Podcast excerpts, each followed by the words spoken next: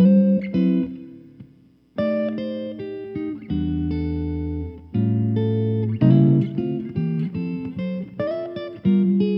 大家好，欢迎收听今天的下班十分钟，我是 Henry。嗯，今天我想跟各位聊的，诶，又是一个比较轻松一点的话题。我们今天要聊的是环境的污染，因为昨天我们好像聊到全球暖化相关的东西嘛。那今天我们就要来更进一步了解，在这个一百年，呃，或是工业革命之后这两三百年来，人类到底发生了什么事，以及人类做了什么事情，会造成环境的负担。那我们应该要怎么改变？那我们先听听看今天的标题。我们今天的标题是 Plastic Pollution: Washed Clothing's Synthetic Mountain of Fluff。好，今天我们要聊的，嗯，对，就是 Plastic Pollution。塑胶的污染，那塑胶的污染，它这个是从哪里来的呢？它这个不是讲我们一般乱丢保特瓶那种的塑胶污染哦，它是说 washed clothings，也就是洗衣服留下的 synthetic 合成 fluff 的那个毛屑所造成的塑胶污染，已经在很多地方都堆叠成山了。When you add it up. The total amount of synthetic microfibers going into the wider environment as we wash our clothes is astonishing number。所以，其实不要小看我们洗衣服掉下来的毛屑，它也已经累积到了一个非常非常大的量了。U.S. scientists estimate it to be 5.6 million tons since we first started wearing those polyester and nylon garments in a big way in the 1950s。 也就是说，从一九五零年来开始，嗯、科学家预计我们已经使用了五百六十万吨的 polyester 跟尼龙，也就是那个合成纤维的部分。Just over half of the mass, 2.9 million tons, has likely ended up in our rivers and seas。然后有一半也进入了我们的那个叫循环圈吧。也就是说，大鱼吃小鱼的那种东西，我们最后还是会回到人类身上哦，所以这个不得不小心。That's the equivalent of seven billion fleece jackets, that researchers say。所以就等于是呃七十亿件的外套。嗯，听起来的确是很可怕。可是这个说真的也没办法改变啦，因为总不能叫我们连洗衣服都不要洗吧？那干脆什么事都不要做了。所以后面我们会提到一些比较。呃，有建设性的改善方法。那我们先继续。But while we've read about water pollution and rightly so, increasingly the synthetic fluff issue is one that affects the land. The University of California Santa Barbara team, which did the calculation, found that emission to the terrestrial environment has now overtaken that to water bodies, some 176 and 500 tons a year versus 16 7,000 tons。也就是说，已经 排放在区域环境的已经大于排放在海里的，所以这代表什么事？代表我们家用的塑胶其实也造成了环境非常大的负担。The reason wastewater treatment works have become very good at catching the fibers lost from washing machines. What's happening is those captured fibers, along with the biosolid sludge, are then being applied to cropland or simply buried in landfill.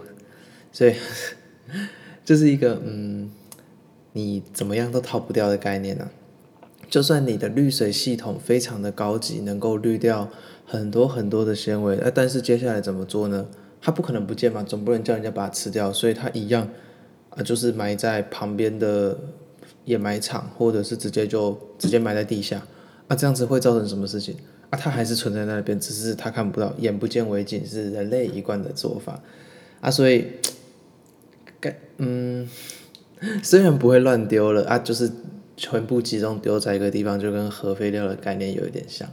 那这个我当然不能说它是好是坏啦，但是也许这样子才是防止污染扩散最好的方法。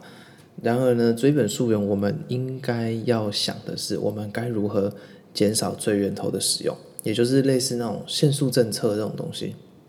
其实它的本意真的是好的，不是让你觉得不方便，但是为了我们未来的生存。这个是非常必要的。I hear people say that synthetic microfiber problem from apparel washing will take care of itself as wash water treatment works become more widespread around the world and more efficient。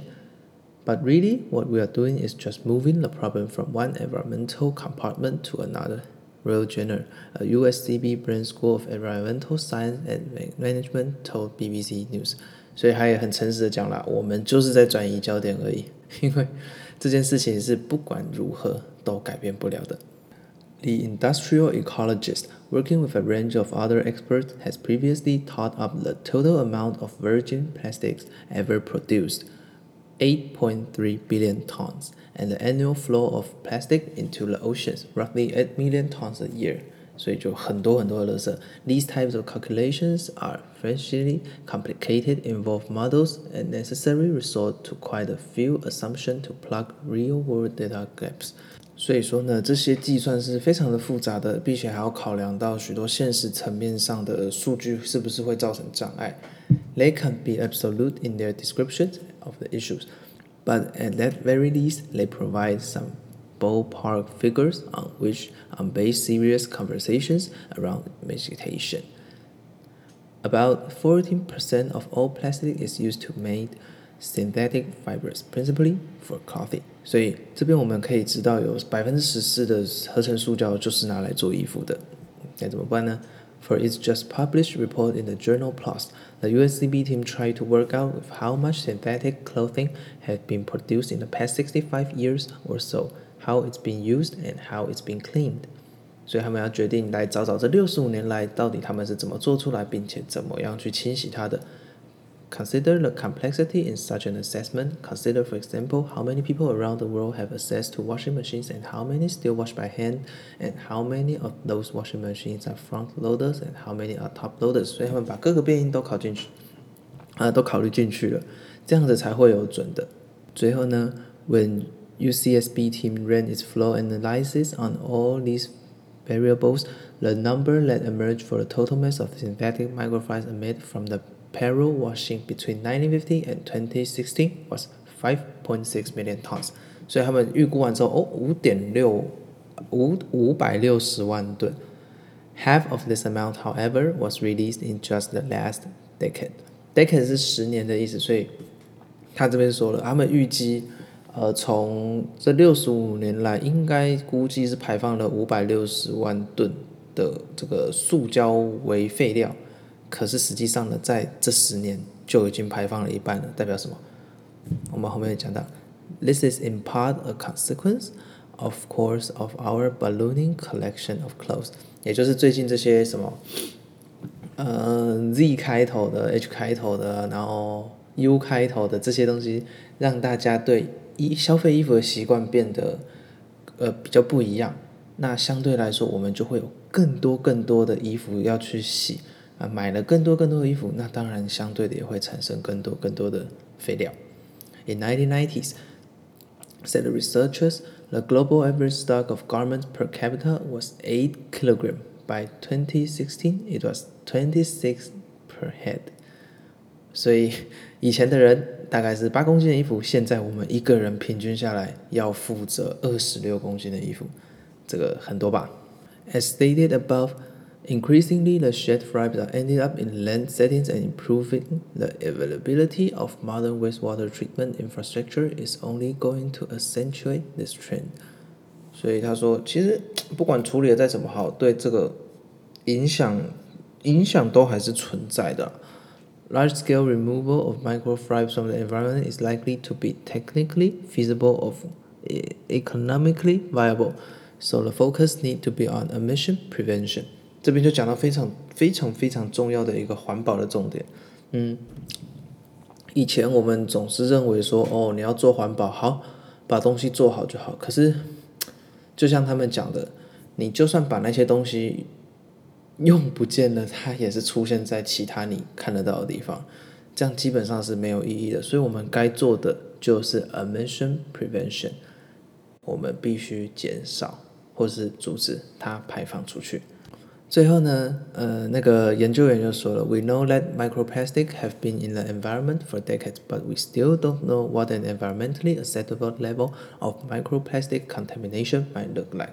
所以他说，诶，我们已经知道，在这几年都一直存在着那个塑胶垃圾在环境中，但是我们不知道它所能接受的上限是什么。也就是像我们现在这样一直超地球，那哪一天它是不是就会爆掉？不知道。所以我们该做的是什么？大家应该都很清楚吧？最后，他又提供了一个数据：Natural fibers such as wool and cotton have been present in our rivers and seas in significant concentrations since the Industrial Revolution。自从工业革命以来，那个自然的纤维哦，如羊毛跟棉花就已经大量存在我们的环境中，到现在都还没有结束。工业革命是两百年了吧？所以代表什么？The durability of synthetic fibers means they will be in the natural environment for very, very long time and can be recycled from sludge treated soils into rivers and ultimately to the ocean. 所以对于我们来说，是不是就更惨了？这些塑料搞不好需要花上几千几万年才可以。所以，我们能做的有什么？保护地球，我们可以，就是衣服够了就好。当然了，我知道这个很难。可是，当我们有这个东西，有这个新闻，就是一个警惕的意味。那希望大家能够了解说，哦，为什么这些研究员啊，他们要讲这些给大家听？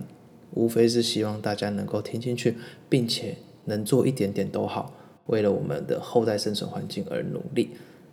好，那最后谢谢收听今天的下班十分钟，我是 Henry，我们下次再见，拜拜。